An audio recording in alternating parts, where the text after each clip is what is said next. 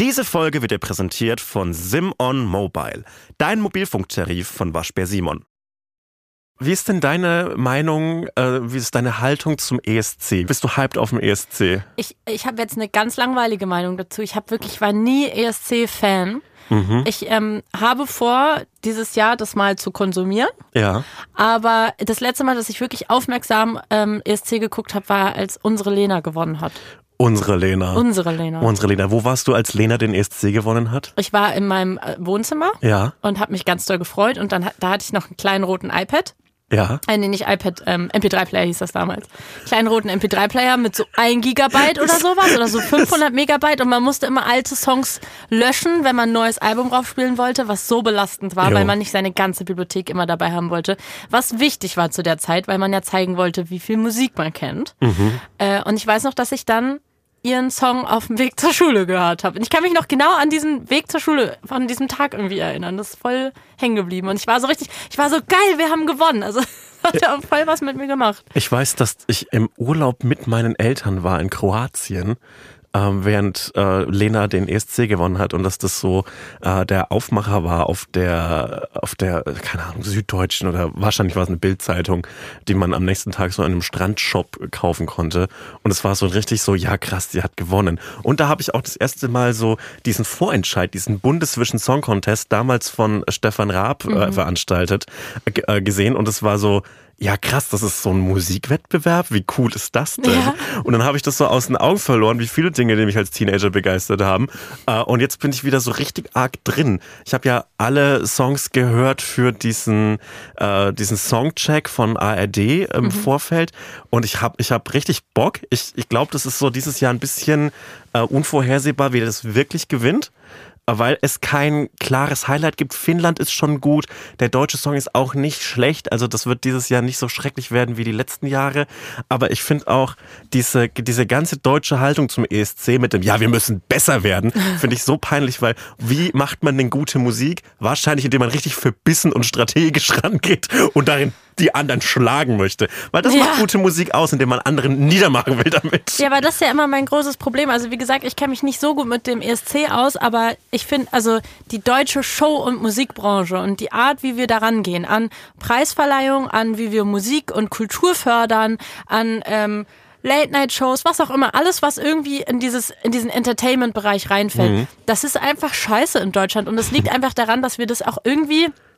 ich weiß nicht, also da haben wir irgendwie so eine komische deutsche Verdrossenheit. Es wird auch als Wirtschaftszweig nicht ernst genommen, wie jetzt in skandinavischen Ländern oder in Großbritannien, die halt einfach wissen, dass die, die da, da kannst du halt, da ist halt Musik, hat da eine ganz andere Relevanz, also in der Gesellschaft. Und hier ist es halt so, weiß ich nicht. Ja, ich, also ich find's komisch, weil es macht ja richtig viele, richtig spannende Menschen in Deutschland Musik. Auf Deutsch, nicht auf Deutsch. Wieso kann man nicht einfach sagen so, hey, ihr habt jetzt ein ganzes Jahr lang Musik gemacht, wir überlegen uns jetzt, wir, wir stimmen mal so intern ein bisschen ab, Hm. äh, wer da in Frage kommen könnte und dann fragt man die KünstlerInnen, statt dass das dann so Bewerbungen Ja, sind ja. und das so eingereicht wird. Das finde ich irgendwie blöd. Ich finde das super, dass es sowas gibt. Ich finde das so einen lustigen Gedanken, dass man um die Wette Musik macht. Ich finde das so funny. Ich habe so Bock auf den ESC und es ist einfach so, die Liebe zum ESC ist in mir richtig gewachsen im, Sa- im Jahr 2021, als es so keine Events gab. Und dann ging es so aus diesem tiefen, traurigen Corona-Winter raus in Richtung Frühling. Und dann kam auf einmal dieser ESC in, ich glaube, es war Amsterdam. Und es war so oder Rotterdam, irgendwas Holländisches. Und da war so eine gute Stimmung. Da waren viele Leute im Saal, die waren irgendwie alle getestet und geimpft, who knows. Und es war einfach geil. Da hat diese komische italienische Band gewonnen, da hat Maneskin gewonnen und da war einfach Oh, gute lieb ich. Laune. Äh, und Ja. der, der Schweizer Sänger hat verloren, den habe ich aus irgendeinem Grund gehasst. Ja. Und es war einfach super. Und seitdem liebe ich den ESC richtig doll und ich freue mich richtig arg auf den ESC.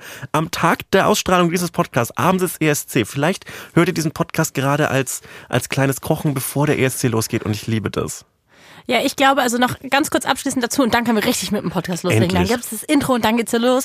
Ähm, ich, ich glaube, mich stört, dass wir in, also wenn man jetzt auch wieder die öffentlich-rechtlichen Sender anschaut, also die, die am Ende das Programm machen, wo man Entertainment irgendwie im weitesten Ja. Sinne konsumieren kann, dass die auch das, was an Kultur und Musik in den letzten Jahren und Jahrzehnten passiert ist, nicht lange nicht richtig ernst genommen haben. Deutschrap, bestes Beispiel, wie lange das einfach nicht ernst genommen wurde als Musik und äh, gerade in öffentlich-rechtlichen Sendern immer so besprochen wurde, so ja, die von der Straße und ähm, auch bis heute so ein Ding ist, Mhm. oh, können wir den einladen, weil der, der war ja auch mal vor 20 Jahren mal, ähm, hat er auch mal eine Kaugummipackung im Kiosk geklaut. Und der kommt ja jetzt auch nicht, also das sind jetzt nicht unbedingt äh, die Leoniden. So, und ähm, das ist, glaube ich, voll das Problem, weil Hip-Hop einfach mittlerweile so groß ist auch. Und wenn du dir zum Beispiel wieder Großbritannien anguckst oder die USA, die haben das nie so cringe auf diese Art und Weise gehabt. Da spielen halt die ganzen krassen Drill-Straßenkünstler einfach mit vollem Selbstbewusstsein, holen die die in die ganzen Shows rein. Und das ist halt Teil der Kultur. Und hier ist halt Teil der Kultur, ja, okay, vielleicht so Schlager, aber ich will, also so Deutschrap oder Rap oder Hip-Hop wird hier noch nicht so richtig als Teil der Kultur genommen. Und dann ist Nina Chuba im Kölner Treff zu Gast. Und es ist halt einfach todescringe, weil Mickey Beisenherz einfach so Fragen stellt, wo du dir denkst, der nimmt das gar nicht ernst, was Nee. sie macht, weil das halt nicht ernst genommen wird. Ja, aber wenn man so eine Showkoryphäe und ein Genie auch ist wie Mickey Beisenherz, dann muss man auch erstmal rankommen, bis da irgendjemand ernst genommen wird. Deswegen haben wir auf jeden Fall nur einen scheiß ESC verdient, weil wir einfach selbst dran schuld sind. Hotz und Humsi mit Sebastian Hotz und Salwa Humsi.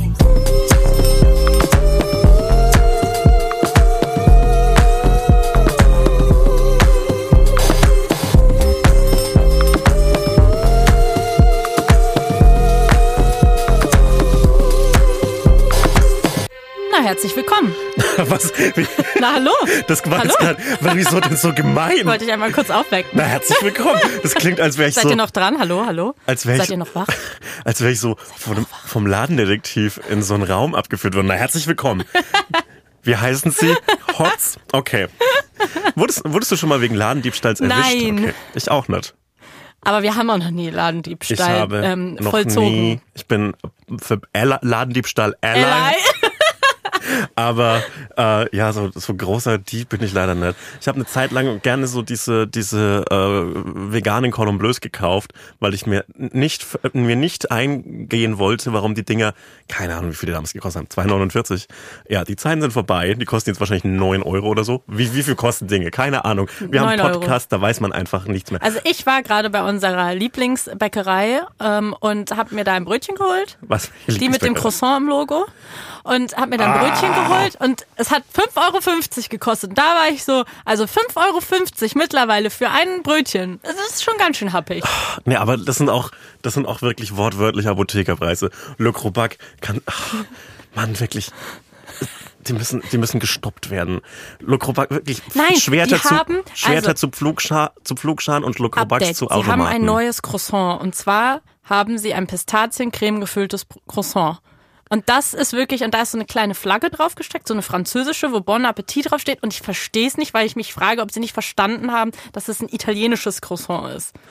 Also, ähm, ich äh, verbinde so kleine Flaggen auf äh, Essen immer mit so mit so Karpfen. In, äh, Oberfranken ist ja Karpfen Ja. Karpfenregion und dann ist immer so eine kleine Flagge mit so einem Preis auf diesem riesigen frittierten Fisch und da das macht macht mir irgendwie unangenehm. Ich finde diese Flaggen schmecken schon ein bisschen nach Fisch an Ich sich. hatte ganz lange nicht mehr sowas, dass ich so Essen mit so ähm, so kleinen Stäbchen, also so diese so kleine viereckige Käsestücke Jetzt mit redest du. Weintrauben. Wo muss ich denn hin, dass es sowas wieder gibt? Du musst Wo dafür. gibt's das? Ey, du musst dafür Zu wirklich. Hause, meine Eltern einfach. Ja, du musst dafür zu Leuten über 40. Es ist keine Altersdiskriminierung, das ist ein Lob an Aber euch. ab wann passiert das? Wenn ich jetzt zum Beispiel endlich mal irgendwann eine Einweihungsparty in meiner neuen Ja. Wohnung mache.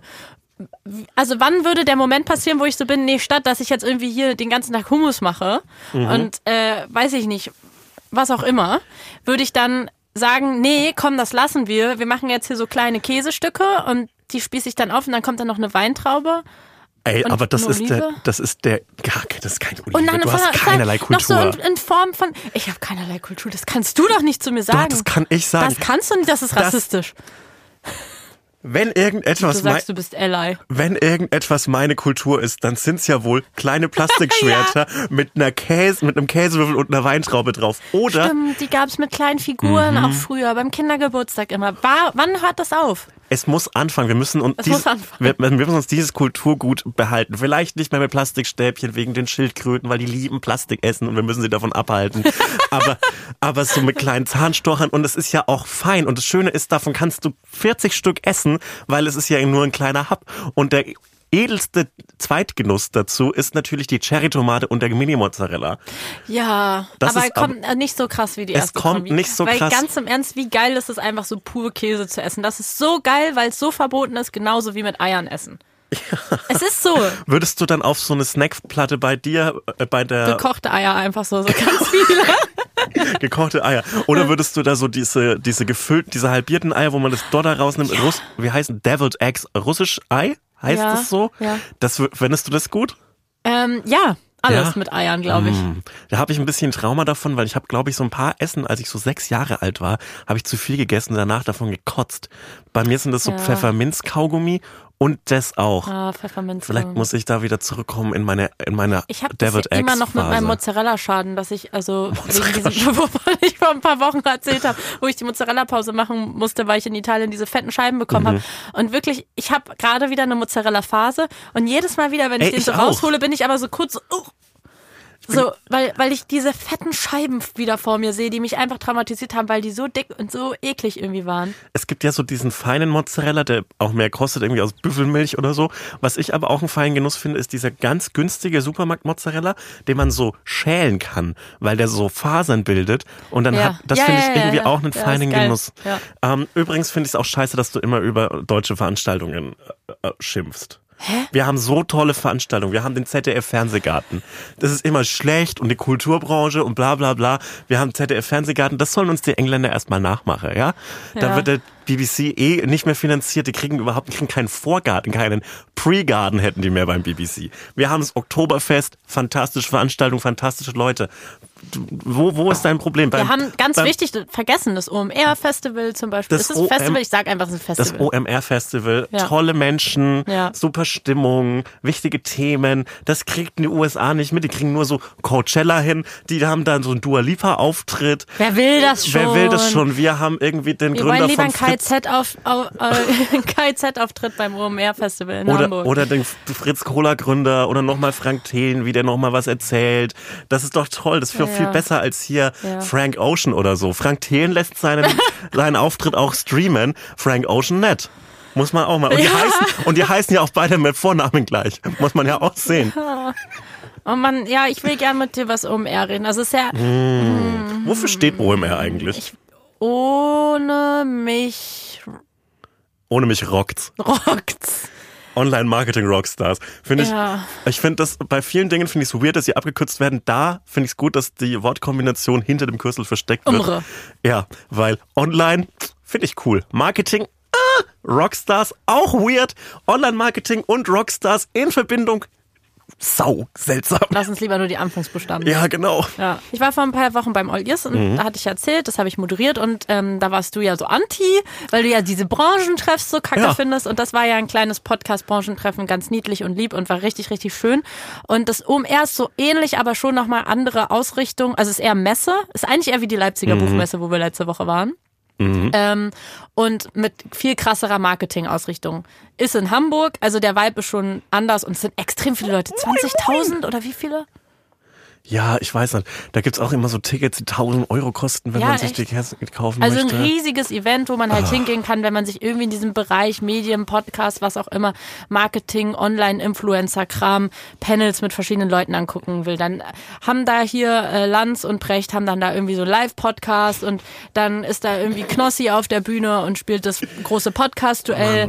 Alle sind halt da, alle wichtigen Leute. Ähm, dann sind da Influencer, die irgendwie erzählen, dass sie jetzt, äh, Lena Gerke hat jetzt eine Kooperation mit Adidas gemacht und die machen irgendeine Kolle Kollektion mit Julia Gwynn und da gibt's jetzt irgendwie Klamotten und das ist feministisch. Dann gibt's auch manche Männer, die setzen sich da auf die Bühne und äh, zum Thema Patriarchat abschaffen und sprechen dann da zum Beispiel drüber. Also es ist ein breites Themenspektrum. Habe ich das jetzt gut erklärt? Hast du das jetzt verstanden? Ja, ich will auf jeden Fall jetzt 1000 Euro Willst du da ein- jetzt hin? Ich will da 1000 Euro für ein Ticket ausgeben. Ich will da nicht eingeladen werden. Ich möchte 1000 Euro für ein Ticket ausgeben, damit ich mir Dahin. Lanz und Brecht anschauen kann, wie die live podcasten. Mann, ich glaube, da riecht's ganz schrecklich drin in dieser Halle. Ich glaube, es ist ähm, in ein paar Dingen ähnlich wie der, bei der Buchmesse. Ich Ja. glaube, man ist die ganze Zeit dehydriert. Ja. Ich glaube, es ist krass trockene Luft und ich glaube, man hat auch die ganze Zeit so, dass die Augen so drehen und brennen und dass auch ein bisschen zu grelles Licht ist. Ich- und kennst du das? Ich habe das immer beim Shoppen, dass ich so eigentlich denke, ich will gerne shoppen, weil ich meine, grundsätzlich Geld ausgeben ist geil. Und dann und dann bin ich so geil Klamotten, weil finde ich auch geil. Und dann bin ich aber komplett so überreizt von ein, zu viel Auswahl. So stelle ich mir das da auch vor. Ich glaube, ich würde, ich bräuchte eine Sonnenbrille dort, um mich vor den ganzen weißen Sneakern zu bewahren, die da getragen werden. Und oh boy, wenn jemand auf Knöchel steht, nicht auf den Fuß, nur auf den Knöchel, ich glaube, da laufen richtig, ne? so viele Leute knöchelfrei rum. Die, Ja. die Phase der knöchelfreien Hosen ist ja relativ vorbei im Rest des Landes, Mhm. aber ich glaube, bei Online-Marketing-Typen in Hamburg, da werden die Knöchel noch gezeigt. Hm. Ich glaube, da wird auch eine Hose extra nochmal hochgekrempelt. Ja, ja, Das genau. ist ein Statussymbol. Ähm, die, die Pullis, wenn es zu warm wird, weil es ja auch gerade ein schwieriges Wet- Wetter. So, es tagsüber 20 tatsächlich Grad, abends Wetter. 12. Was zieht man an? Da wird der Sweater dann in der Übergangsphase auf die Schultern gelegt. Ganz leicht, vielleicht einmal vorne umgefaltet, dass es nicht runterrutscht. Und was wichtig ist, ich glaube, die, die, ähm, die Menge an einem kleinen Punkt, äh, die Ansammlung von Go Boss-Bitches auf einem kleinen Punkt zusammen, ist wirklich auch hochkonzentriert. Und die Boss-Bitches erkennt man am pinken ähm, Anzügen, also so, so Blazer mit passender Hose dazu. Mhm. Ja. Und auch meistens weißen Sneakern. Gibt es da ein eigenes Boss-Bitch-Gravitationsfeld? Ist es so ein Schlag im Raum-Zeitkontinuum? Im, Du, also im wenn du da zu nah, ja, also wenn du zu nah rankommst, dann bist du echt so, fuck, die sagen, ich muss mehr Geld verdienen, weil es wäre besser. Also Mhm. ich muss jetzt mehr Geld verdienen, aber, aber was mache ich jetzt? Wo wirst, wo wird, glaub ich, glaubst du, mehr gekokst? Ähm, All Ears, OMR, Republika oder Leipziger Buchmesse? Weil ich, mein, mein Radar sagt mir OMR. Weil Ja. das sind auch Leute mit richtig Geld bei der Buchmesse. Da wird vielleicht ein. Ja, aber, aber hier, äh, Stuttgart Barre, war der bei der Buchmesse? nee, der war nicht bei der Buchmesse. Dann würde ich sagen OMR, okay.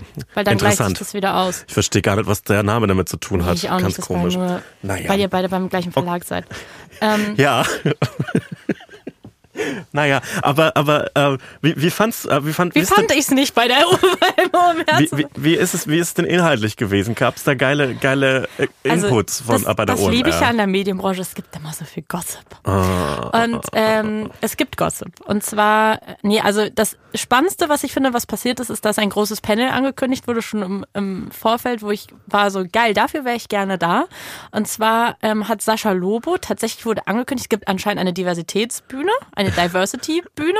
50-50 heißt die Das Bühne. ist, äh, das finde ich auch cool, weil anstatt dass man bei allen Bühnen einfach divers ist, normal macht man halt, komm, hier, hier könnt ihr, hier frühstücken wir euch ab, alle Frauen, ihr irgendwie mit anderen Hautfarben und so, das, das, das kann dahin und ihr- die ihr untereinander Sex habt, auch, äh, das, das, macht das mal da und wir machen hier schön mit Lanz und Precht weiter. Das klingt wie etwas, was es bei so Rock am Ring gibt.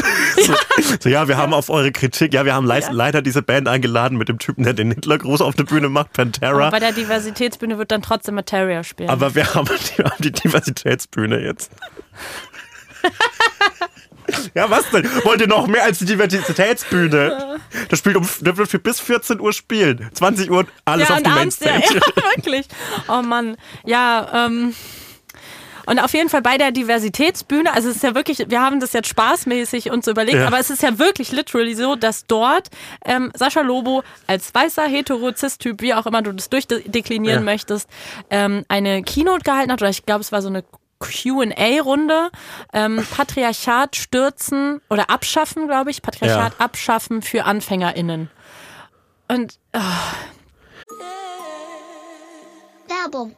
Ich habe einen neuen Supermarkt bei mir entdeckt. Also der ist nicht nur, also der ist literally gar nicht neu. Ähm, aber ich war einfach noch nie da, Ja. weil ich noch nicht die ganze Range von Supermärkten bei mir ausgekostet habe. Ja. Weil irgendwie einigt man sich ja dann immer so auf den ein, da gehe ich hin, der ist irgendwie auf meinem Weg zu Hause nach der Arbeit oder whatever. Und da gehe ich dann immer hin. Und dann irgendwie probiert man irgendwann keinen neuen mehr aus. Und ich war beim neuen und ich muss sagen, der ist besser als der alte, wo ich vorher war, weil viel größeres vegetarisches Angebot. Weißt du, wie lang das vegetarische Angebot geht? Drei Regale. Drei Regale. Das ist richtig Aber nice. ist das so auch eine Strecke Oder ist es so verteilt? Nein, nein, nein, das ist eine Strecke. Mm, das finde ich gut. Es ist eine Strecke und es ist so schön. Und ich stand da das erste Mal und ich konnte es nicht glauben. Es war, es war der Heaven on Earth für mich. Und Produkte, die ich da auch gesehen habe, waren Produkte von Iglo Green. Kannst du es für mich aussprechen? Du meinst die Produkte von Iglo Green Cuisine? Ja, genau. Die Produkte von Iglo Green Cuisine. Richtig. Ja, ich kenne es. Man, man isst so aus reiner Gewohnheit immer so ähnliche Gerichte und so gerade so im Alltag. So, bist ja, Ja, eine, genau. Du bist ja jetzt auch eine Schafferin. Nicht jetzt auch, sondern du warst schon immer eine Schafferin. Jetzt auch. Ich hab's doch korrigiert. Ja, ja. Du bist eine Schafferin und manchmal sieht die Ernährung ein bisschen eintönig aus. Helfen kann dabei tatsächlich Iglo Green Cuisine, weil Iglo hat nämlich viele tolle Veggie-Produkte, die wir in der Tiefkühlabteilung finden können. Die Produkte sind schnell und einfach zuzubereiten und dabei trotzdem ziemlich lecker. Mit Iglo Green Cuisine gibt es also, würde ich sagen, immer was zu entdecken. Ja, und ich habe da jetzt einen Pick. Mein absolutes Favorite-Produkt, was ich einfach genial finde, dass sie das auf den Markt gebracht haben. Zum Beispiel nämlich die veganen Dino-Nuggets. Das ist so toll, dass es das gibt. Vielen Dank dafür. Ich möchte mich hier einmal persönlich bedanken, weil ich gehe davon aus, dass die sich das auch einmal anhören, wenn wir für die hier Werbung machen. Deswegen danke. Mhm. Ich Danke. bin, ich bin ein Kämpfer für Essen in Stäbchen, Nugget und, ähm, und, und Stickform. Deshalb auch äh, vegane Gemüsestäbchen finde ich was Feines. Finde ich was Ja, Feines. aber auch einfach in Form von Dinos. Ja, ich finde es manchmal, manchmal muss man was Erwachsenes essen. Und es gibt auch diese vega- vegetarischen, ich glaube, die heißen Blubsticks, finde ich, finde ich eine gute Sache. Klar, Chicken Cheese Nuggets gibt's noch. Und Zucchini-Käsetaler. finde ich, finde ich auch ein heftiges Produkt. Ja. Wenn ihr also auf den sogenannten Iglo Green Cuisine Hype Train aufspringen wollt, dann probiert einfach mal die alten Gewohnheiten abzulegen und werdet zum Veggie Probiertier.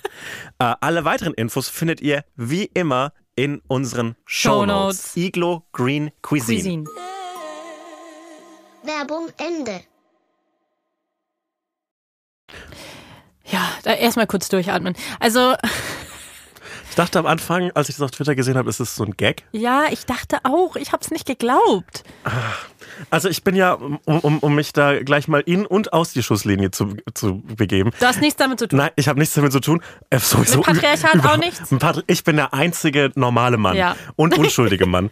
ähm, na, also ich bin ja auch in die Männlichkeitstalk-Falle getreten und Mhm. habe unter den tausend Interviews, die ich gegeben habe, hab, wurden immer die schrecklichsten äh, Zitate rausgenommen über, über Männlichkeit. Meistens, obwohl ich überhaupt nicht so viel über Männlichkeit geredet habe in meinen ganzen Mhm. Interviews. Aber es wirkt immer, au- auch vor allem auch bei mir selbst, immer so weird, wenn Männer sich über Männlichkeit beschweren Mhm. und das dann so gerade im Zusammenhang mit so einer. Also ich, ich ja, hatte eine ja. Promophase, da ist alles, da, da müsst ihr mir alles verzeihen, Mhm. aber äh, es, es ist immer so weird, weil natürlich ist die Forderung, äh, das Patriarchat anzuzünden, äh, komplett logisch und würde auch Männern helfen. Mhm. Aber ich, ich halte es da mit so einer Zeile aus einem sehr berühmten Lied mit Es rettet uns kein höheres Wesen und ich glaube nicht, dass Männer die Abschaffung des Patriarchats äh, vorantreiben. Also werden, wenn sie dabei sind und unterstützen, wäre es vom Ding her schon cool. Und Nicht ich auch, stehen. Und finde es auch gar nicht, sehe es auch gar nicht so krass wie du, dass, dass, dass du da nicht drüber reden solltest, über toxische Männlichkeit oder dass Männer nicht auch Teil des Diskurses sein sollten. Im Gegenteil, es ist voll wichtig und so hat ja auch versucht Sascha Lobo äh, so seine, seine, dass er dort ist, zu rechtfertigen, dass er gesagt hat, naja, es ist ja auch wichtig, dass Männer wie ich in wichtigen Positionen, die viele Leute erreichen, die vielleicht auch nochmal andere Leute erreichen, als radikale Feministinnen wie wir beiden, ich, ähm, dass, dass wir auch diese Themen an diese Leute rantragen und an Unternehmen. Erstmal fair enough, stimmt ja auch, ist auch gut. Ähm, ich glaube, das Problem ist, es ist ja eine Sache, darüber zu sprechen, was toxische Männlichkeit ist, was das ähm, bedeutet, ähm, warum es eben auch wichtig ist, dass Männer sich mit Feminismus beschäftigen, weil es auch diese Floskel auch eben Männer betrifft und auch Männer befreit. Auf jeden Fall. Aber das ist ja, das, das, das würde ja auch, glaube ich, keiner bezweifeln. Aber was am Ende das Problem ist, wenn sich Leute wie er auf diese Bühne setzen, da sind wir auch wieder bei Stuckrad Barre mit seinem Buch, ist die Kapitalisierung dieser Themen. Keine Ahnung, ob er Geld dafür bekommen hat, dass er da sitzt. Se selbst wenn nicht. Ich, bin mir ich weiß es nicht. Ich bin mir relativ sicher, dass es Oft, dafür ge- Geld oft gibt es für sowas Geld. Yes. Wahrscheinlich auch gerade bei dieser Messe. Ich weiß es aber einfach nicht, deswegen würde ich es Hm. nicht behaupten. Ähm, selbst wenn er kein Geld dafür bekommen hat, man darf halt nicht vergessen, wenn man so einfach Medienkonsumentin ist und an sowas vielleicht mal im Alltag mal vorbeiwischt und sich denkt, oh Mann, warum regen sich alle so darüber auf? Ist doch jetzt auch nicht so schlimm, ist doch nett, dass er sich dafür einsetzt, ist es auch. Aber diese Bühne ist für ihn am Ende eine Bühne und er ist ein, eine Person, die nur auf Bühnen steht. Also sein Job ist ja, ich weiß gar nicht mal, was sein Job ist, er ist Experte für alles einfach. Und ähm, wie viele Männer in der Medienbranche. Und Ich auch an der Stelle bin ich der einzige Experte für tatsächlich alles. Vielen ja, Dank. Ja. Und ähm, wenn er sich da auf die Bühne stellt, ist er als Person der Öffentlichkeit, die irgendwie gebucht wird, um irgendwo Unternehmen zu beraten oder in Talkshows zu sitzen über alle möglichen Themen. Es ist mal wieder eine Bühne für ihn, um sich darzustellen, um für sich zu werben. Er wirbt, er ist ja sein Job. Er wirbt für sich als Personality. Und selbst wenn er nicht dafür bezahlt wird, dass er an dem Tag auf dieser Bühne steht, es ist eine Werbung für ihn selbst. Es ist eine Plattform auf einer super wichtigen Con Connector-Messe, wo sich irgendwie die Branche miteinander abconnectet und abkumpelt. Genauso wie bei Stuckrad Barre, bei dem man bestimmt auch sagen kann, ja, was doch toll, dass er auch über diese wichtigen Themen spricht. Ja, aber er ist halt auch ein Bestseller-Autor, der damit groß auf Tour gehen wird, damit Geld verdienen wird, der ähm, dadurch aufs Spiegelcover kommt und einfach ganz, ganz viel Reichweite dadurch generiert. Und dann muss man sich halt fragen, was gebt ihr denn von dem, was ihr dadurch an Kapital macht, was gebt ihr von dem Kapital ab, um die, für diese Themen, für die ihr euch vermeintlich einsetzt, also Patriarchat abschaffen, Machtmissbrauch, MeToo, um da auch wirklich was strukturell zu verändern. Und ich würde behaupten, dass es bei beiden nicht so ist. Und damit wurde er ja auch auf der Bühne konfrontiert. Mhm, von Mareike Kaiser. Ja. Was? Ich, ich habe es nicht gesehen. Ich, ich habe mir vorgenommen, nur noch Dinge zu schauen, die mich glücklich machen irgendwie. Ähm, ja, aber ich finde ich es grundsätzlich sehr gut, wenn Leute, außer mir natürlich, gehackelt werden, wenn, wenn Dinge passieren, die nicht so gut sind. Ja, sie hat halt, ähm, also es war ja so eine offene QA-Runde und dann ähm, wurde halt gefragt, wer irgendwie was beitragen möchte. Und dann ist sie einfach auf die Bühne mit Mikro, was ich einen geilen Move finde, und hat ihn konfrontiert mhm. ähm, und hat halt gesagt, so, ey, also eigentlich das, was ich auch gerade meinte, so du bist halt ein Mann mit super vielen Privilegien, du bist super wohlhabend, du verdienst sehr, sehr viel Geld und du stellst dich hier auf die Bühne und sprichst über Patriarchat abschaffen. Wo gibst du denn ab von dem, was du hast? Wo setzt du dich dann wirklich ein? Und seine Argumentation war halt so, na ja, also ich, ähm, alles geht natürlich auch nicht, aber ähm, ich versuche schon an den, also mir gewisse Themen rauszusuchen, die ich im feministischen Diskurs sehr wichtig finde, weil choose your battles, alles wäre auch ein bisschen viel. Das jetzt äh, paraphrasiere ich so, aber wo ich mir auch so denke, ja, weil du als Mann deine Battles also, choosen kannst. Ich als Frau kann das nicht, ich als Frau of Color auch nicht. Egal, choose your battles. Äh, Care-Arbeit ist ihm zum, zum Beispiel total äh, wichtig. Und was ihm auch sehr wichtig ist, ist äh, Abtreibung, das Thema. Mhm. Und dass er da ja auch seine Plattform Instagram und so nutzen würde. Dann denke ich mir so, darum geht's aber nicht, dass du irgendwie ein paar Insta-Stories machst und irgendwie sagst, dass du Abtreibung ähm, wichtig findest ähm, für den Feminismus. Das ist, ähm, sorry, aber damit ist uns wirklich nicht geholfen. So, wenn, wenn du viel Cash hast, wenn du wichtige Leute in wichtigen Unternehmen kannst, dann versuch wirklich im Hintergrund was zu bewirken. Und ich würde behaupten, ganz viele Frauen, die ich kenne oder Personen of Color oder non-binäre Personen in dieser Branche, die sich wirklich für diese Themen einsetzen, schon immer, auch Männer, ähm, ich weiß, dass ganz viel im Hintergrund passiert, weil mhm. Jobs nicht angenommen werden, weil gesagt wird, danke OMR, dass ihr mich anfragt, aber kann ich auf einer anderen Bühne sprechen? Mhm. Ähm, das passiert andauernd. Oder können wir in dem Interview die Frage vielleicht auslassen, weil es ein bisschen mhm. schwierig, kenne kenn ich auch, ich, mhm. wie viel im Hintergrund passiert, was man nach vorne nicht mitbekommt, wo ich ähm, aus wegen der Haltung, die ich habe, sage, hey, können wir das ein bisschen anders machen? Und das müssen auch gar keine großen Kämpfe sein, aber das sind kleine Dinge, wo sich etwas verändert. Im Kleinen. Und es verändert ja. sich nichts, wenn du dich auf die Bühne stellst und sagst, hey, ich bin der Retter des Matriarchats. Ja, aber das Problem ist, wenn ich jetzt diese ganzen coolen Jobs und dummen Interviewfragen, oder nicht dummen, sondern ja. unnötigen Interviewfragen ablehne, wo ist dann meine Anerkennung dafür? Ja. Das, ich bin stinksauer. Ja, ja. Ja, da kriege ich keinen Applaus, wenn ich hier mal so eine, eine, wie viele Jobs ich schon abgelehnt habe und Jetzt wird aufgezählt, damit ich endlich meine Anerkennung bekomme. Man, Ey. weißt du, was mich auch so nervt? Dieses, also erstmal, was ich noch witzig fand, ist, dass ähm, Tarek, der Moderator ähm, ähm, der Runde, meinte, du bist ja auch, also dass es ja auch eine Provokation war, dieses Patriarchat abschaffen ja. als Thema. Und äh, ob er, dass er ja auch gerne provoziert oder nicht, so ein bisschen so eine offene Frage. Und er hat halt darauf reagiert mit so, und das nervt mich auch dann, dieses super krass akademische, intellektuelle, ähm, das so äh, in der schönsten Sprache darauf antworten, sodass eigentlich niemand versteht, was du eigentlich sagen wolltest. Meinte so, ja, ich bin Wirkungsprovokateur ähm, weil ich versuche zu provozieren und dadurch eine Wirkung zu erreichen. Ich denke mir so, Alter, Mann, also, weißt du, ich hasse dieses so um den heißen Brei reden, Hauptsache dabei klug klingen die Mareike in allem, was sie ihm irgendwie konfrontiert hat, er hat halt einfach nur so gelabert. Mhm. Aber seine Sachen, die er gesagt hat, waren keine Aussage. Es war, es war halt einfach nur, ich mach nix. Und das hasse ich. Das hasse ich wirklich. Ja. An AkademikerInnen. Und was ich aber eigentlich sagen wollte, ist, was ich hasse als Konzept, ist, Sorry.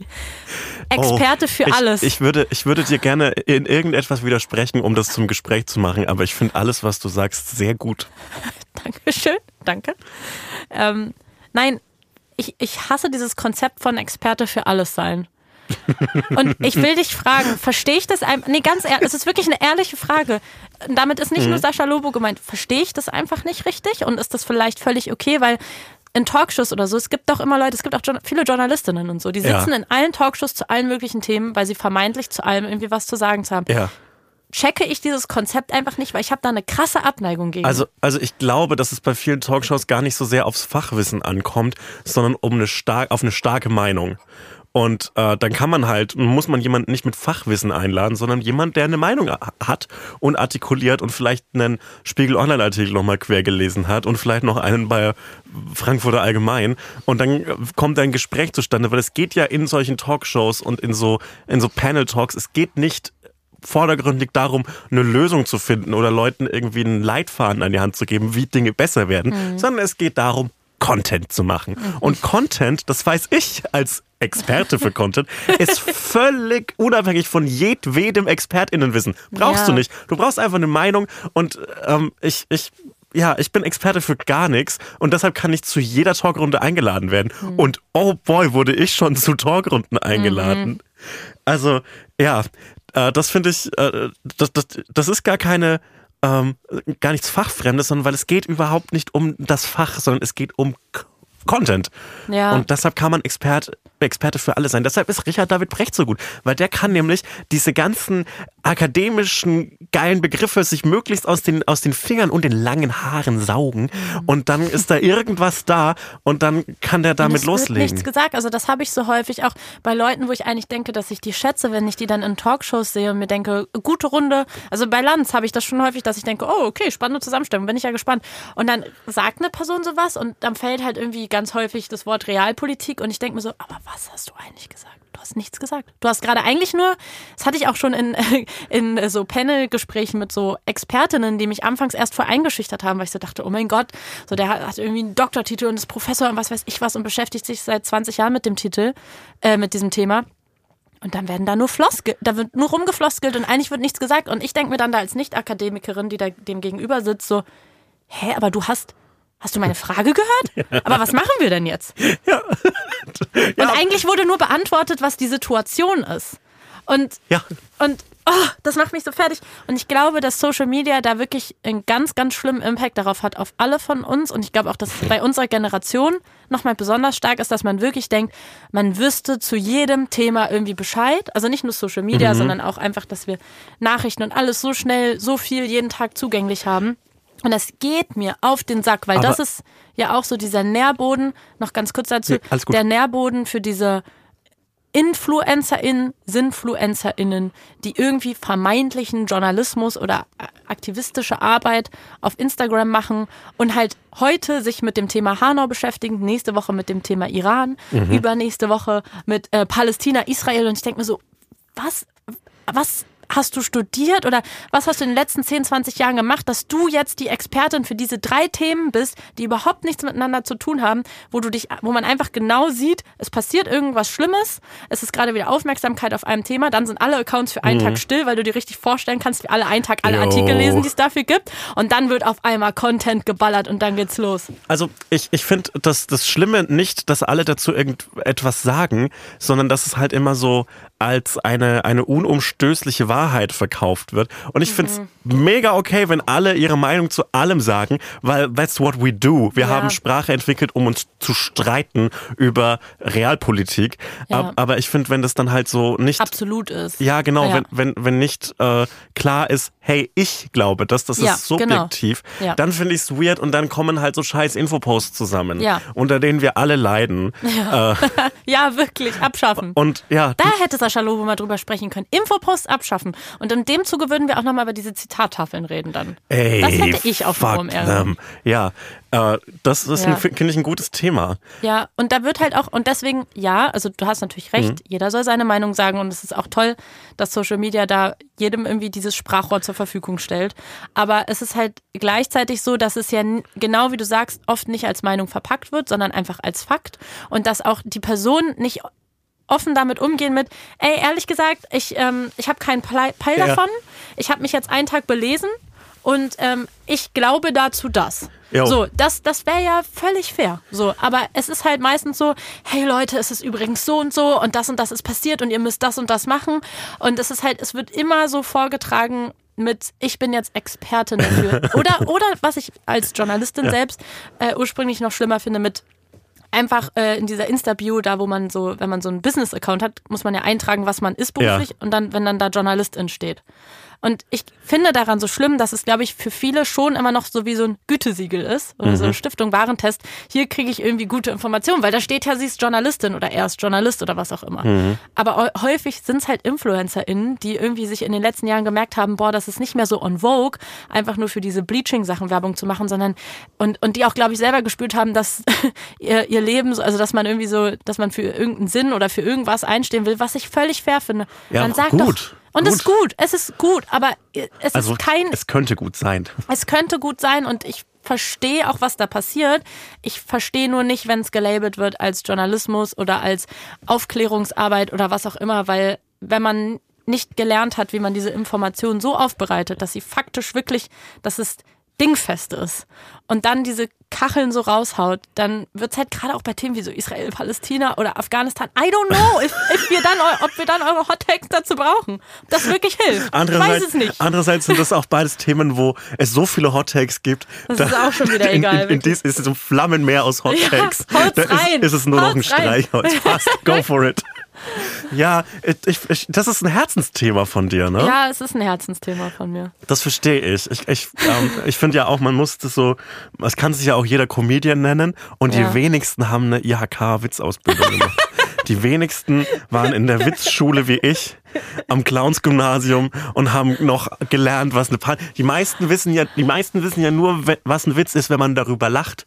Die meisten denken ja, ein Witz ist, wenn gelacht wird, aber ganz falsch. Ein Witz ist in erster Linie Handwerk, Gewalt und äh, Witz ist am Ende, in Deutschland ist ein Witz immer, wenn jemand stirbt und deshalb äh, muss man das so äh, als das, der große Ernst äh, behandeln, den man hat. Aber fändest du ähm, ein Konzept, neues Konzept, das Ja. ich mir gerade ausgedacht habe, wie fändest du es, wenn man auch das Thema Witz Ja. äh, so mit dem äh, Wettbewerbsernst behandelt wie Musik in Europa, wenn es so einen ESC gäbe, aber das C steht nicht für. Nee, Moment mal. Ich dachte, ein das ist jede Comedy-Redaktion. ECC, einen europaweiten Comedy-Wettbewerb, European Oh, Comedy sorry, das ist das Contest. Schlimmste, was ich mir vorstellen kann. Das ist noch schlimmer als OMR. Ich, gla ich glaube, die Halle wäre Oh Gott. grauenvoll. Alle wären so anstrengend, alle würden vor Aufregung durchreden. Mhm.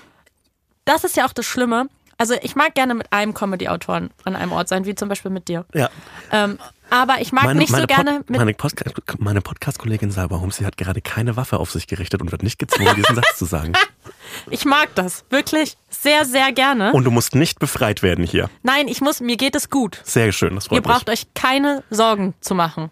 Keine. mich. Mhm, aber Aber ich mag es nicht, mit mehreren Comedy-AutorInnen in einem Raum zu sein, weil ich sage euch, wenn ihr das noch nicht erlebt habt, es ist nicht, es ist wirklich, es ist okay, dass ihr das noch nicht erlebt habt. Weil es Also- entsteht immer ein Gag-Feuerwerk, aber nicht so ein normales Gag-Feuerwerk, sondern so ein One-Liner-Feuerwerk. Also so wie so, als würdest du mehrere Tweets, als könntest du so auf verschiedenen Audiospuren reden. Also Ja. nicht so wie jetzt einmal Sebastian, sondern so mal fünf, aber in verschiedenen Witzigkeitsabstufungen. Sebastian ist natürlich in der Witzigkeitsabstufung ganz oben. Und dann gibt es es natürlich noch befindet andere. sich keine Waffe im Sebastian Podcast-Studio. ist sehr witzig und mir fällt keine witzigere Person in Deutschland ein. Keine. Aber wenn. Jetzt wird's einfach nur noch beleidigen. Erzähl also bitte weiter. auch noch. Aber wenn mehrere Personen zusammenkommen, das ist so. Das, das ist wie ein Dementor bei Harry Potter. Das saugt dir deine Seele aus.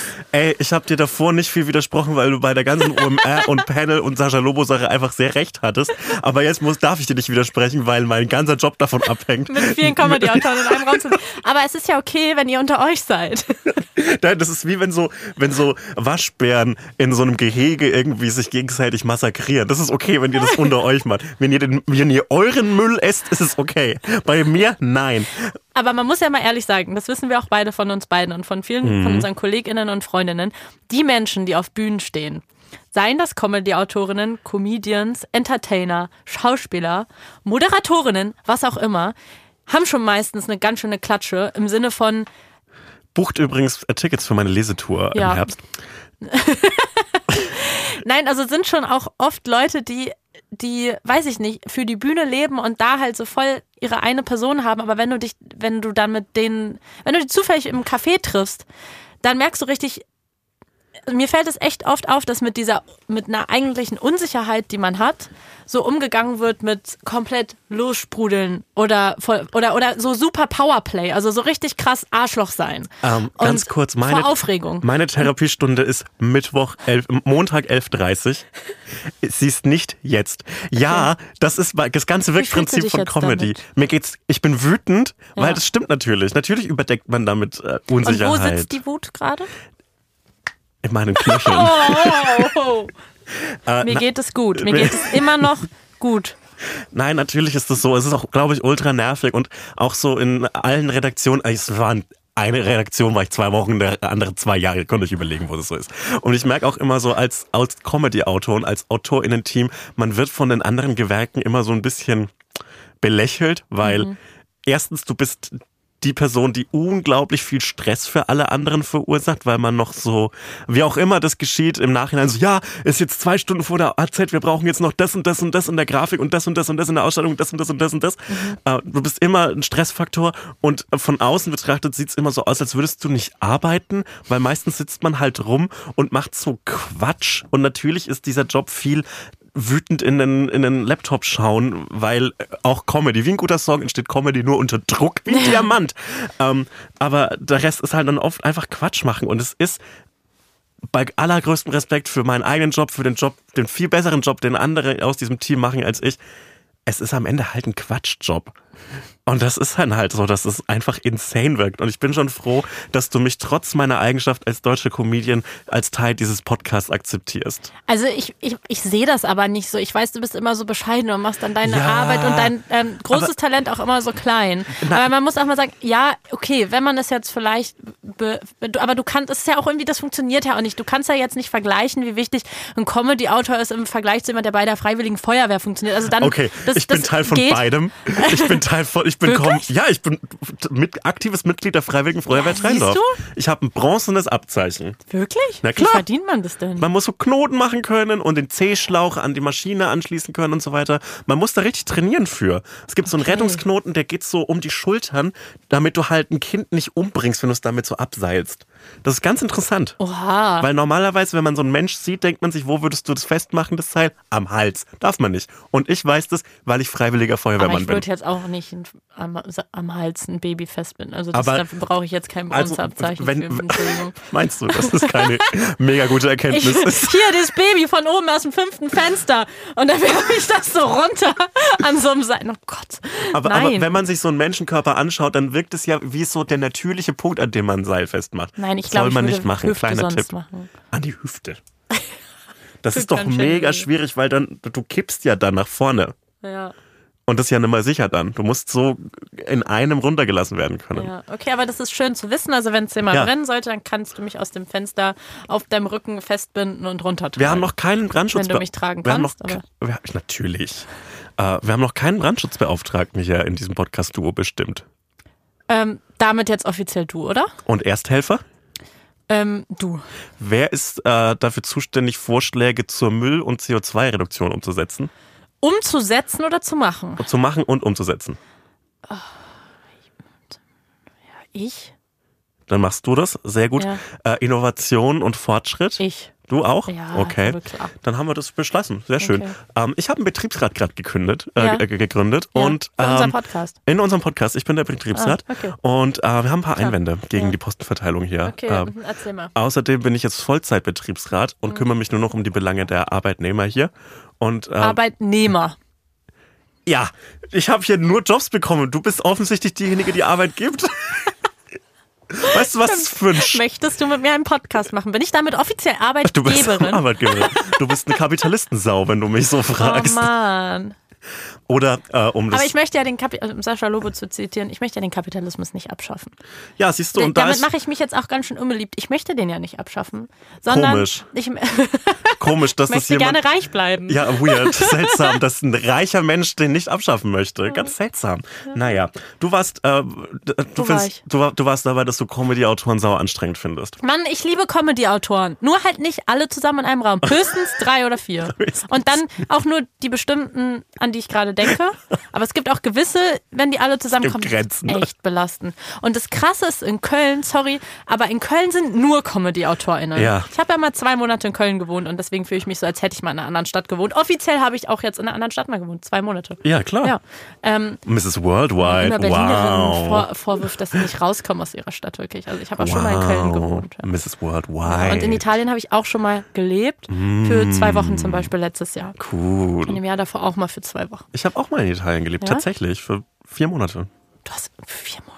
Ja, in Trento. Das ist gemein. Hauptsache immer mich zu übertreffen, ne? Werbung.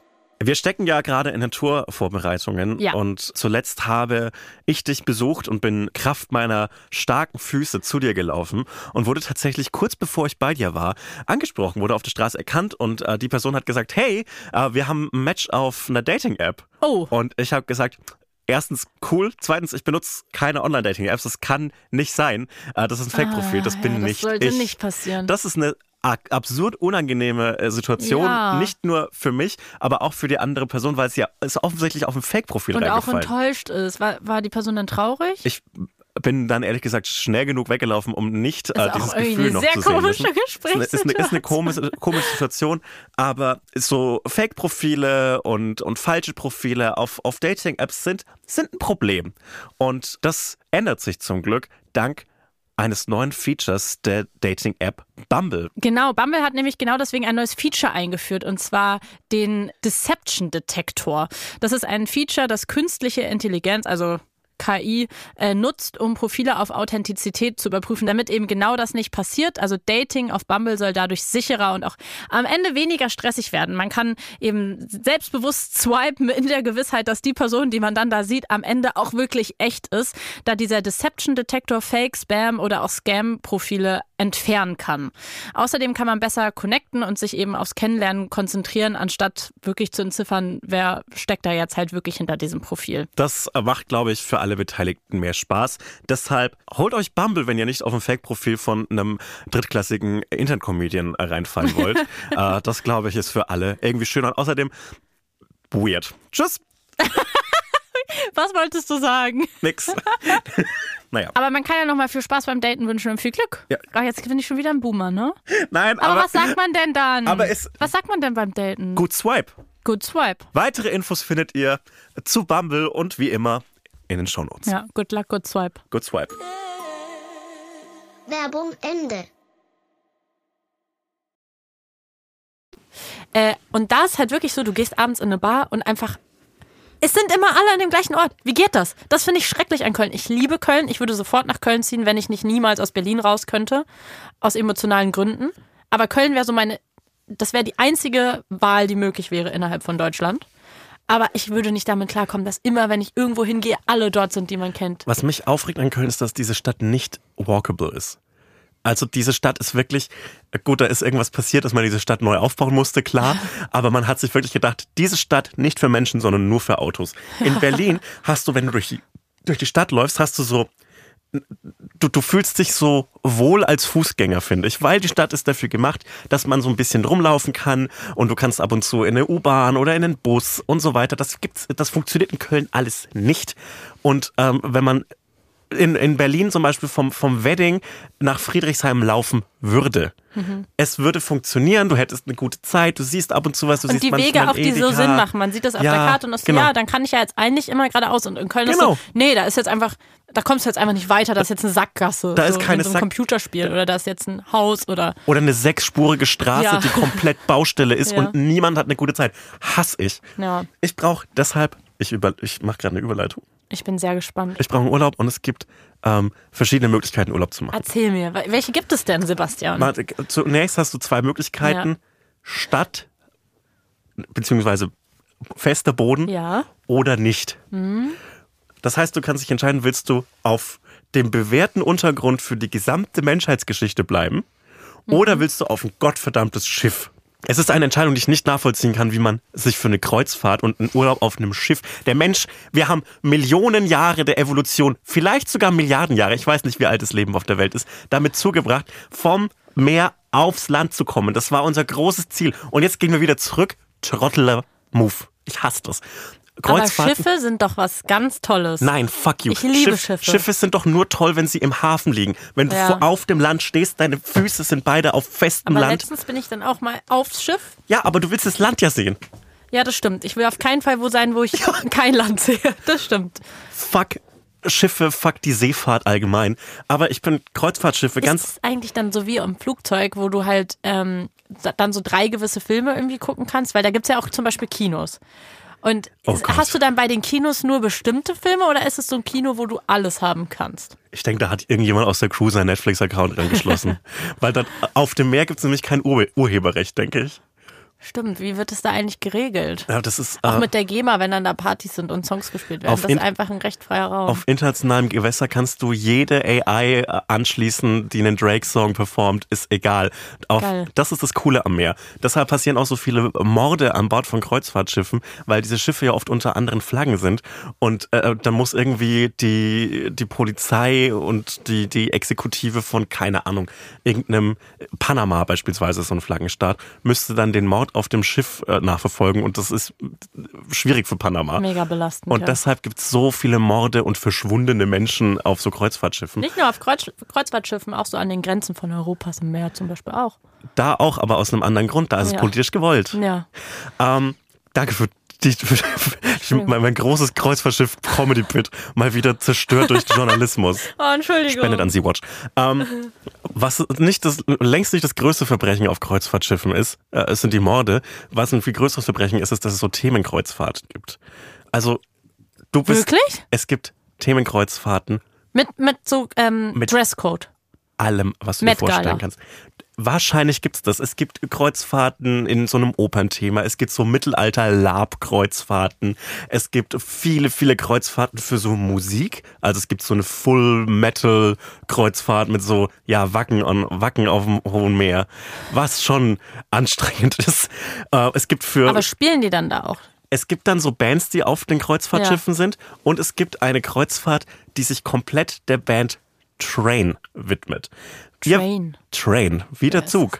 Kennt man eigentlich nur vom Song Hey Soul Sister. Ah, ach so. Und ich kann mir nichts Geileres vorstellen als die Kreuzfahrt, auf der man keinen Song kennt, außer Hey Soul ja, vor allem, Sister. was haben die denn sonst noch für Songs? Die haben doch die haben, den. die haben mega große Songs. Wirklich, die, Das ist ich wie mit Hey, wer Delilah und so. Ja, na, die Plain White Tees. Sorry. Kein Plain White Tees äh, Slander doch, in diesem Podcast. Doch, das, das assoziiere ich irgendwie mit dem Es Song. gibt, es gibt noch den Song Drive-By, den kennt man.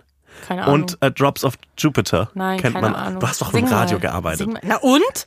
Ja, aber Sorry. vielleicht nicht bei Antenne Brandenburg.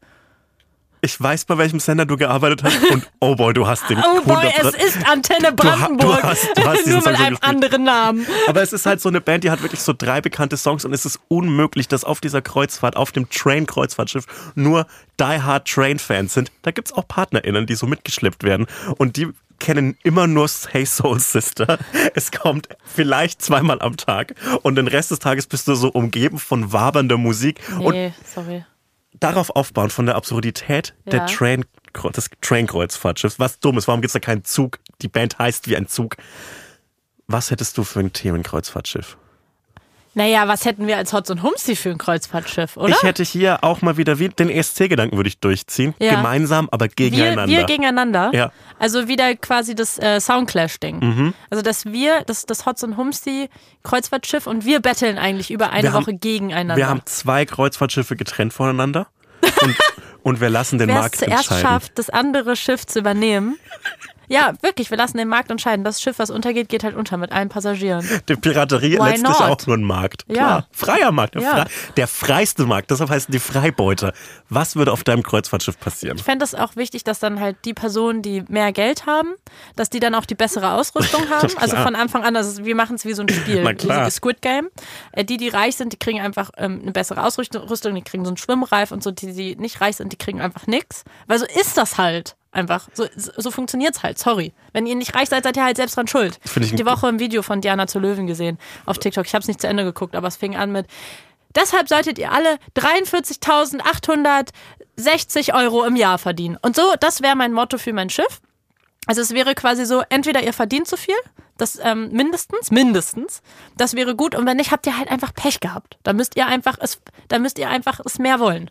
Ja, bei mir gibt's eine große Wasserrutsche. Mal schauen, welches Schiff beliebter ist. Nein, was gäb's? Guck mal, Kreuzfahrtschiffe haben ja ein tolles, auch so ein kulinarisches Angebot. Das kann ich mir bei dir schon vorstellen, was es da gibt. Ah ja? Eier. Eier. Eier. Eier. Stimmt. Bei mir, Eier, Hummus. bei mir gäb's außerdem noch so eine geschnitzte Wassermelone. Da gibt's eine ganz große Auswahl. Ich sag's zuerst, ich habe die mit den Käse, die Käsespieße. Die Käsespieße kannst du als Kannst Waffe du einsetzen, ist genial. Ja, stimmt. Bei mir gäb's auch noch so Eisskulpturen, aber die werden nicht so. Eisskulptur. Ja, Mann.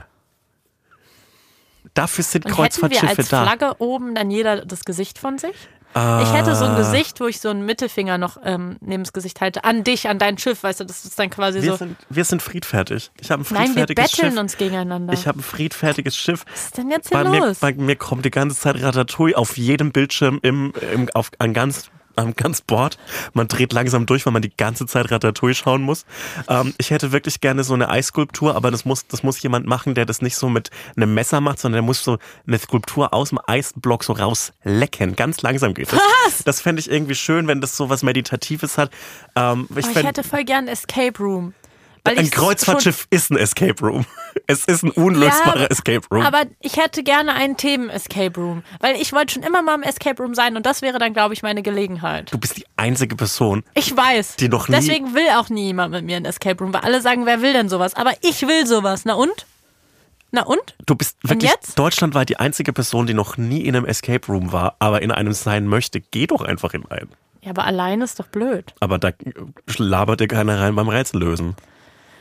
Ja, aber da alleine finde ich das gruselig. In so einem kleinen Raum. Da gibt's ja auch große Räume. Du kannst Aber ja einen großen, großen Raum. einen großen Raum machen. Nee, das ist doof. Ist auch egal. Ist auch egal. Also ich sehe irgendwie bei dir gerade gar Es keine. jetzt, ihr hört's alle, ne? Gerade. Es wäre jetzt auch die Möglichkeit, wo Sebastian mir das anbieten könnte, mit mir zu gehen. Aber ist okay. Es ist okay. Es muss nicht immer das passieren, was man sich selber wünscht. Ich habe mir gewünscht, dass du mir jetzt mit mir eine schöne, eine schöne Kreuzfahrt entwirfst. Ja, ich hab's Stattdessen werde ich geschämt, dass ich nicht mit dir in ein Escape Room gehen möchte. Ich möchte keine Rätsel lösen. Ich hasse Rätsel. Ja, das ist ja aber auch dein Problem. Manchmal kann man auch Abstriche machen in der Freundschaft oder in der Podcast-KollegInnen-Freundschaft. Kollegen, Kollegentum. Bist du eine, du bist, bist du so eine Rätselmaus? Ich weiß es nicht vielleicht, aber ich finde, man sollte halt nicht müde sein, neue Dinge auszuprobieren im Leben. Ja, aber was, was soll denn das für ein Rätsel sein? Ja, irgendein cooles. Ja, aber ich glaube nicht, dass es ein cooles ist. Ich weiß nicht, ich denke mir halt, man hat halt irgendwann aufgehört, als erwachsener Mensch, sowas zu machen wie, meine Eltern, meine Mama hat früher immer zu meinem Geburtstag so eine Schatzsuche gemacht. Eine Schnitzeljagd. So eine Schnitzeljagd. Und warum macht man das nicht mehr? Das ist genau wie mit den Käsespießen. Das Leben wird langweilig und traurig. Nein, und Moment deswegen mal. könnte man auch das, einfach mal wieder ein Escape Room und danach so ein paar Käsespieße Das essen. Leben nimmt dir die Schnitzeljagd, aber, Und gib mir Sascha Lobo. aber gibt dir die Käsespieße. Das Alter ist ja kein Ja. Verlust der Jugend, sondern das Alter gibt ja auch was zurück. Andere, bessere Dinge. andere bessere Dinge, während du dann Ja. deine ganzen so zwölf, äh, neunjährige irgendwo hinschickst, um sich, äh, keine Ahnung, von einem Radfahrer anbrüllen zu lassen, während sie irgendwelche kleinen Hinweise suchen, ist du ganz entspannt, du trinkst so ein, so ein Glas, vielleicht Cremant aus so einem Glas, das so flach ist, weißt du, was ich meine, so ein Ja. Kelch. Ein Und dann, und dann isst du, hm, von so einem kleinen grünen Plastikschwert schon eine kleine Traube und, ein- und, ein- und ein, eine Kugel Mozzarella oder so. Lecker. Ja. Guck mal, das, ist, das sind die Möglichkeiten des Erwachsenenseins. Die musst du mal annehmen, umschließen und dich freuen. Ich könnte ja auch einfach eine richtige Gamer-Maus werden, wäre ich ja gerne. Du kannst- also ich bin, ich du kannst eine identifiziere mich. Sims-Kreuzfahrt machen. Genau, das würde ich auf jeden Fall machen und ich würde auch sagen, ich identifiziere mich als Gamerin, auch wenn ich es nicht wirklich bin, aber ich identifiziere mich schon mal als das. Das heißt, ich bin schon mal so weit und ich würde gerne eigentlich so ein richtig ausgeprägtes GamerInnenwissen haben und auch so voll am Start sein und mich gut auskennen. Aber Moment mal, würdest du, würdest du so Call of Duty-mäßig durchstarten? So vielleicht auch ein bisschen in die Nee. E-Sport-Richtung gehen? Das wäre so witzig. Ich fänd's so geil. Weil guck mal, du, du und dann, und da gibt's ja auch dann so für diese, ähm, für diese, ähm, oh, wie heißen denn diese Autorennen? Formel 1. Ja, für Formel 1 gibt's doch dann auch diese ähm, Lenkräder, die man dann hat zu Hause und so, mit denen man dann fährt. So was hätte ich dann, dann hätte ich so einen Gaming-Raum. Weißt du, weißt du, wie viel. Dann müsste ich wieder umziehen, weil ich einen neuen Gaming-Raum brauche, weil in meiner Wohnung kein Platz für einen Gaming-Raum ist. Du sitzt vor mir mit, einer riesigen, mit einem riesigen Kopfhörer auf. Du bräuchtest kein anderes Outfit. Du könntest genauso durchstarten. Und ich bräuchte noch ein Headset, deswegen freue ich mich auf Sims 5. Da wird es nämlich endlich Open World geben. Es wird Kommunikation unter den SpielerInnen geben. Es wird gut. Aber was ich eigentlich sagen wollte, ich würde so, ja, Entschuldige, du, hast du schon mal online ein Spiel gespielt? Nein. Oh, sweet Summer Aber Child. Du hast keine Ahnung, ich wie habe schrecklich keine das Ahnung, ist. aber wenn es die Sims-Community ist. nein, Doch. nein, nein, nein, nein. Doch. Es tut mir leid. Ich liebe das Internet, aber es wird schrecklich. Egal was passiert, egal welches Lass mir Spiel. doch irgendwas. Nein, ich möchte das ja lassen. Ich Aber möchte dich vielleicht würde ich da nur mit Freundinnen dann zum Da- Beispiel. Das ist sprechen. okay, aber geh nicht in so eine Open Lobby, weil egal wie friedfertig und lieb das Spiel ist, innerhalb von 20 Sekunden wird Kommt irgendein Pedo. deine, ja. deine Mutter beleidigt, Irgendjemand schickt mir einen Dickpick. du beleidigt, du wirst einen Dickpick bekommen, Ja. jemand wird vielleicht mit, mit so Sims-Bauklötzen vor dir Ja. einen Penis bauen. Ja, wirklich, es wird genau passieren. so. Und, und das, das, das ist alles schon schlimm und das Schlimmste daran wird sein, irgendjemand Elfjähriges wird tausendmal besser sein in dem Spiel als du. Das ist meine Online-Gaming Ja, das, damit habe ich eh abgeschlossen. Aber ich würde sagen, ich bin vom Nerd-Level jetzt schon echt gut dabei bei Sims. Ich würde so gerne Last of Us spielen. Ich habe ähm, über den Rücken geschaut beim Last of Us spielen, fand es mega gruselig ja, ähm, und fand es aber geil. Also Zombie-Apokalypse, ne? Ja, also ich glaube, die Pilz. legen viel Wert darauf, dass es nicht Zombies genannt wird. Es ist ja eigentlich eine pa auch eine Pandemie. Das ist woke Sprachpolizei für mich. Patriarchat abschaffen. Ja, auf jeden Fall, genau, es gibt einen Pilz und es, ist, es gibt auch so voll viele äh, Corona-Referenzen irgendwie. Also es, es gibt ja jetzt eine Serie, die gerade neu rauskam von HBO, die so als die Serie des Jahres gefeiert wird und weil ich ja gerade irgendwie von Folge zu Folge bei Succession irgendwie klarkommen muss, zwischendrin. Ich liebe das, ich will das als Jingle. Ähm, Habe ich jetzt gesagt, okay, gut, ich opfere mich mir selbst auf, ich gucke Last of Us, weil ich weiß, dass es mega gut sein soll, aber ich mag so gruselige Sachen gar nicht. Und die Ich Serie basiert auf diesem Spiel. Und es gibt mittlerweile schon zwei Spiele, den ersten Teil der Geschichte und den zweiten Teil. Und äh, ich würde jetzt so gerne dieses Spiel spielen, weil ich die Serie geguckt habe und fantastisch fand. Und wenn ich das Spiel jetzt spielen würde, dann würde ich ja quasi wie die zweite Staffel gucken können, aber ich spiele es selber. Aber ich sage dir, ich grusel mich zu sehr. Weil ich finde es schon schlimm genug, wenn die in dem Spiel die ganze Zeit die Zombies in Anführungszeichen abschießen müssen und umlegen müssen, wenn ich das selber machen muss, da komme ich ja nicht klar. Ja. Ich, ich kann das ja nur gucken, wenn ich unter der Decke bin, mit den Händen, die auf meine Ohren drücken, dass ich bloß kein Geräusch höre. wenn ich dann den Controller einfach immer wegschmeiße, es bringt halt gar nichts. Ich würde halt einfach nicht vorankommen. Ich, bin, Aber- ich, bin, ich kann auch nichts Gruseliges schauen. Aber was ich sagen wollte zum, zu meiner Gamer-Leidenschaft, obwohl ich ja keine Gamerin bin, finde ich das so geil, wie die das in dieser Serie geschafft haben, die auf einem Spiel basiert, diese ganzen Spielreferenzen elegant umzusetzen. Also in so einem Spiel hast du ja dann zum Beispiel so Situationen wie du durchsuchst einen Raum, guckst, was findest du da. Du musst, wenn du irgendwie nach B kommen willst und bei A bist, kletterst du vielleicht auf ein altes Krankenhaus, weil die Straße versperrt ist und guckst dich erstmal um, wie komme ich da hin und suchst den Weg. Äh, oder du legst mal jemand eben nicht mit einer Pistole um, sondern mit einem alten Wasserrohr, weil es halt irgendwie rumliegt Ja. oder so Sachen. Und das, find, das fand ich so geil an der Serie, dass es eben nicht cringe ist und man sich denkt, wie bei dieser einen Black Mirror Folge, dass du jetzt so mitspielst, weil es auf dem Spiel basiert, sondern es ist eine ganz normale Serie, aber die hat halt für alle GamerInnen so ein paar schöne Gaming-Referenzen. So Sachen, die man sonst vielleicht nicht so häufig sieht in Serien und sonst auch nicht hinterfragt hätte. Aber es irgendwie, irgendwie fand ich das, also das hat mich tatsächlich am meisten bei der Serie fasziniert. Diese ganzen äh, Elemente. Ich kann Oder nichts. zum Beispiel, dass deine Waffe, dass dann, dass du die Munition eigentlich nachladen musst und dass du dir dann die Waffe von dem nächsten nimmst, den du umgelegt hast, wie es halt im Spiel wäre. Und das sind so alles so kleine Referenzen, die du halt siehst beim Gucken, die ich irgendwie cool fand, wie die das so übernommen haben. Ich kann nichts Gruseliges schauen. Es reicht. Mir war schon Severance Ja, aber zu guck das gruselig. mal. Severance? Ja, aber es war mir zu gruselig. Ja, okay, das war spannend, aber das war ja nicht. Ja, ich doch. kann, ich kann auch, das war nicht ich, gruselig. ich kann auch Stranger Things nicht schauen. Ich fand Squid Game zu gruselig. Ich finde das Ich aber auch nicht und ich gut. habe mich durchgequält durch Last of Us und hat es sich wirklich gelohnt. Okay, wirklich. na gut. Wirklich, es ist wirklich eine richtig, richtig gute Serie. Und weißt du, was ich gut darin finde? Es ist zwar gruselig und diese Zombies und so sind da, aber und, und es gibt auch ein paar von diesen blöden äh, Jumpscare-Momenten von so! Aber die sind halt auch nicht die ganze Zeit da, sondern sie spielen viel mit der Anspannung, aber ich finde, sie haben es gut so das gemacht, dass es jetzt halt wirklich nicht einfach nur eine Zombie-Apokalypsen-Serie ist, sondern es gibt ganz tolle Liebesgeschichten, richtig schöne queere Liebesgeschichten.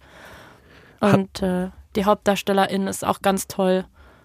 hattest du mal so diese schrecklichen, so eine schreckliche Phase, in der man so als Teenager immer auf so in Anführungszeichen Dates so Horrorfilme geguckt hat? Nein, ich hatte keine Dates. Das ist cool für dich. Ich hatte, ich, ich musste mich immer so durch diese Horrorfilme quälen. Man hat ja so mit 16, 17 hat man immer so die, die, die Idee So, davon. damit man sich dann auch so bei der anderen Person genau, ankuscheln kann. Ja, aber ich bin da kein Hor auch an dieser Stelle bin ich kein Hort der Sicherheit und Wärme. Wärme ja, aber vielleicht so eine unangenehm schwüle Wärme. Ich habe da immer auch so, so eine leicht feucht-schwitzige ja, Wärme. feucht, kaltschwitzig vor Angst. Das kann ich nicht. Und ich habe mich immer so durch diese Horrorfilme gequält. Und auch so in so späteren Beziehungen gab es dann so Menschen in meinem Leben, die äh, sehr gern so Horrorfilme geguckt haben. Hm. Ich kann das nicht. Ich möchte keine gruseligen Sachen. Ich möchte schöne Dinge sehen. Ich möchte Aber schöne Dinge mal mit Last erschaffen. of Us. Ja, aber ich will irgendwie auch keinen Weltuntergang Ich bin, schon wieder. ich bin, ja, ja. Ich bin da ja genau wie du. Ich mag das auch gar nicht. Aber manchmal merke ich, dass es dann, dass es dann hilft, über den eigenen Schatten zu springen, weil man sonst wirklich einem ganz, einer ganz tollen Serie entgangen aber, wäre. man, aber es gibt doch viele gute andere Serien, die nicht gruselig sein müssen. Zum ja, Beispiel Succession ist auch auf seine Art ziemlich das gruselig. Traumschiff ist toll. Na, nee, das Harald Schmidt dabei ist gruselig. Ähm, äh, ich möchte einfach schöne Dinge erschaffen und schöne Dinge sehen. Ich kann nicht mehr. Aber ich, auch in es, der, es reicht in, in der durch. düstersten ähm, Dystopie, Sebastian, gibt es zum Beispiel eine schöne Liebesgeschichte. Und die ist vielleicht noch viel schöner, weil es um viel mehr geht, nämlich um alles und nichts. Ja, aber ich möchte irgendwie, ich, mir reicht irgendwie der Weltuntergang, den man gerade durchlebt. Ich brauche Ja. nicht noch einen, den man anschaut. Vor allem das Schlimme ist, es fängt an mit so einer Corona-Referenz, die Serie. Und zwar ist die erste Szene, und das fand ich wirklich, da war ich direkt so drin, so eine Talkshow, keine Ahnung wann, irgendwann Ja. in den 70ern oder sowas, wo so Experten sitzen und es könnte Original Lanz sein oder sowas. Und wo äh, einer so sagt, so, ja, aber so, so ein Pilz, ich weiß nicht genau, wie das heißt, Infekt oder Virus, das wäre ja gar nicht möglich. Oder, oder was wäre der schlimmste Virus, den, den wir erwarten? Und dann sagt der Experte halt so, kein Virus, sondern ein Pilz. Und dann sind alle so, ach Quatsch, das würde doch nicht passieren. Ach Quatsch, nee, nicht wirklich. Und dann ist halt so der Schnitt so 50 Jahre später. Und ich sag dir, es hittet anders mit nach drei Jahren Corona. Es hittet anders. Aber so ein Pilz ist was Feines, da lasse ich mich gerne infizieren. Und da gibt's ja auch den passenden Blond-Song zu, über den Killerpilz. Auf dem neuen Album Perl. Ich weiß gerade nicht mehr, wie der Song heißt, aber Toxic heißt der. Und, und das, ich finde die Vorstellung so schlimm, dass in dir drin so ein Pilz wachsen würde. Die beißt so jemand Ey, in den Arm und das kommt dann aus deinem Hals raus und dann bist du gesteuert. Ich finde das, ich habe da so Angst, also auch so Parasiten und so weiter, nix für mich. Ein Bandwurm hole ich mir erstmal nicht. Keine, keine Lust. Äh, apropos Aber, ja. Toxic. Äh, ich war im, im, im Theater, Ja, äh, im Berliner Ensemble. Äh, okay. Ja. Okay. Äh, und habe mir äh, das Britney Spears äh, Stück angeguckt. Apropos Toxic, nicht dein Ernst. Ja, doch, klar. Ja, okay, gut, mach weiter. So heißt nämlich ein Song von ja, Britney ja, ich Spears. weiß, ich hab's verstanden, es war gut. Dankeschön. Ja, hat mir gut gefallen. War fantastisch. Ja. Wirklich, äh, ich glaube, ihr, ihr Berliner Podcast-HörerInnen, äh, holt euch da Tickets für. Jetzt glaube ich im Juni noch ganz viele Vorstellungen. Äh, ist mega gut. Ich hatte richtig gute Zeit. Ja. Und ich bin kein großer Theatergänger. Ähm, aber ähm, war Da gut, wir jetzt hier nochmal am. Ende des Podcasts gab es nochmal Hochkultur. Kultur Ja, du- du- also du- Kultur und Hochkultur. Ich Ja, du, du bist hier am Gamen und Entschuldigung, willst ja. irgendwie von, nicht du von Elfjährigen beleidigen lassen. Ich hingegen ins Theater. Ja, Da darf man auch keine Popcorn, darf man keinen Popcorn essen im Theater. Man darf auch nicht rülpsen im Theater. ja, Entschuldigung. Wirklich Entschuldigung. Glaubst du? Nee, ich bin schon der Rülpser hier im Podcast, Du ne? bist der Rülpser. Ich rülpse nie. Das passiert bei mir einfach nicht. Das ist so eine Lüge. Nein, das ist keine Lüge. Und damit beenden wir jetzt diesen Podcast. Weißt, na, den, Aber den Lügencast, den Lügencast. du weißt, dass, ich weiß nicht, nächste Woche oder übernächste Woche werden wir hier unter anderem das große Succession, wenn wir jetzt schon bei Kultur und Serien sind, Ja. Staffelende auch besprechen müssen. Ne? Es Ja. ist ja dann vorbei. Und- und Succession ist dann einfach vorbei. Es würde, es wird nichts mehr geben und die letzte Folge soll 90 Minuten lang sein. das ist mir zu lang. Ich finde, eine, eine Serie kann man auch mal im TikTok zu Ende Weißt machen. du was? Komm, wir sind jetzt hier am Ende. Ich hau hier noch mal ein bisschen Gossip raus. Ja, Mann. Ein Gossip, der mich erreicht hat, eine Verschwörungs, Joseph. ähm, ein Verschwörungsmythos. Ja. Dafür sind wir hier am Ende. Ja.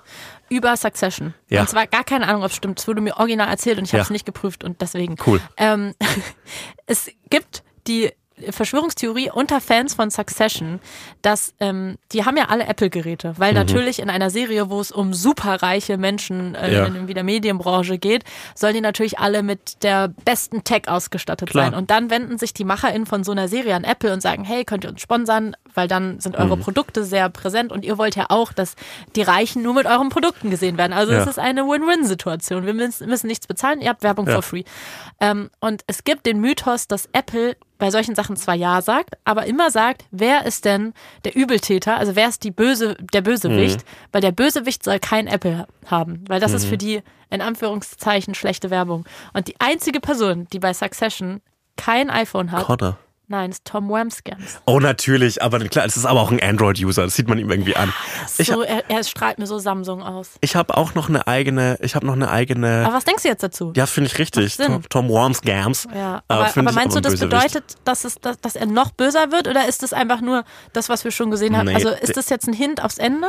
Nee, ich glaube, er ist halt einfach der least likable Character, oder? Ich mag den ja total, das ist ja einer meiner Lieblingscharaktere. Ich liebe das, wie er aus allem ein, ein Verb macht. Ja, das, äh, das äh, kann ich komplett nachvollziehen, das mache ich, Ich auch liebe gerne. die Art, wie er spricht. Ich finde, der ist so witzig You zusammen. can't make a tomlet without breaking some Gregs. Das ist die lustigste. Nochmal? You can't make a tomlet without breaking some Gregs. Lustigste äh, Zeile. Willst du noch eine Verschwörungstheorie von mir haben? Ja, da müssen wir aber ganz schnell hier Okay, okay, okay, ganz kurz. Äh, mein mein eine Minuten Pitch Verschwörungstheorie. Mhm. Folgendes: Am 1. September 2007 wurde Gott. bundesweit in öffentlichen Verkehrsmitteln und in öffentlichen Gebäuden ein Rauchverbot erlassen. Magischer Moment, richtig toll, ganz viele Lungen.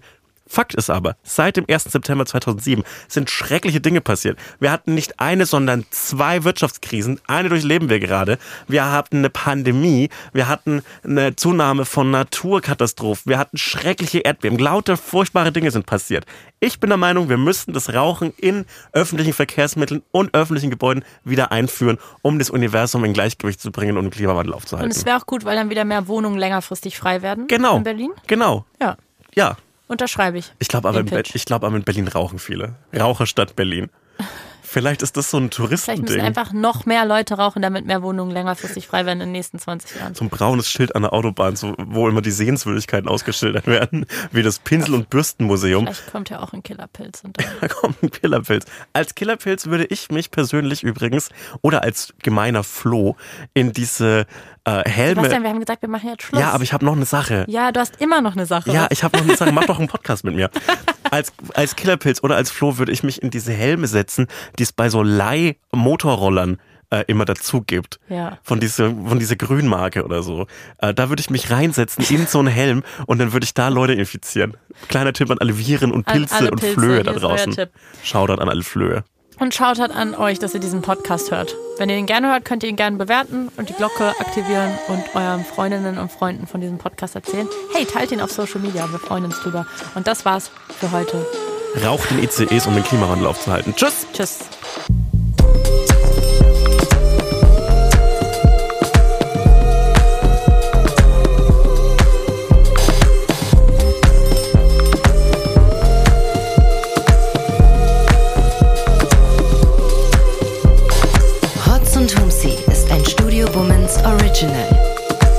Folgen hört ihr jeden Samstag, überall, wo es Podcasts gibt. Executive Producer Konstantin Seidenstücker. Produktion Peace Solomon Obong. Musik, Ton und Schnitt Jonas Hafke.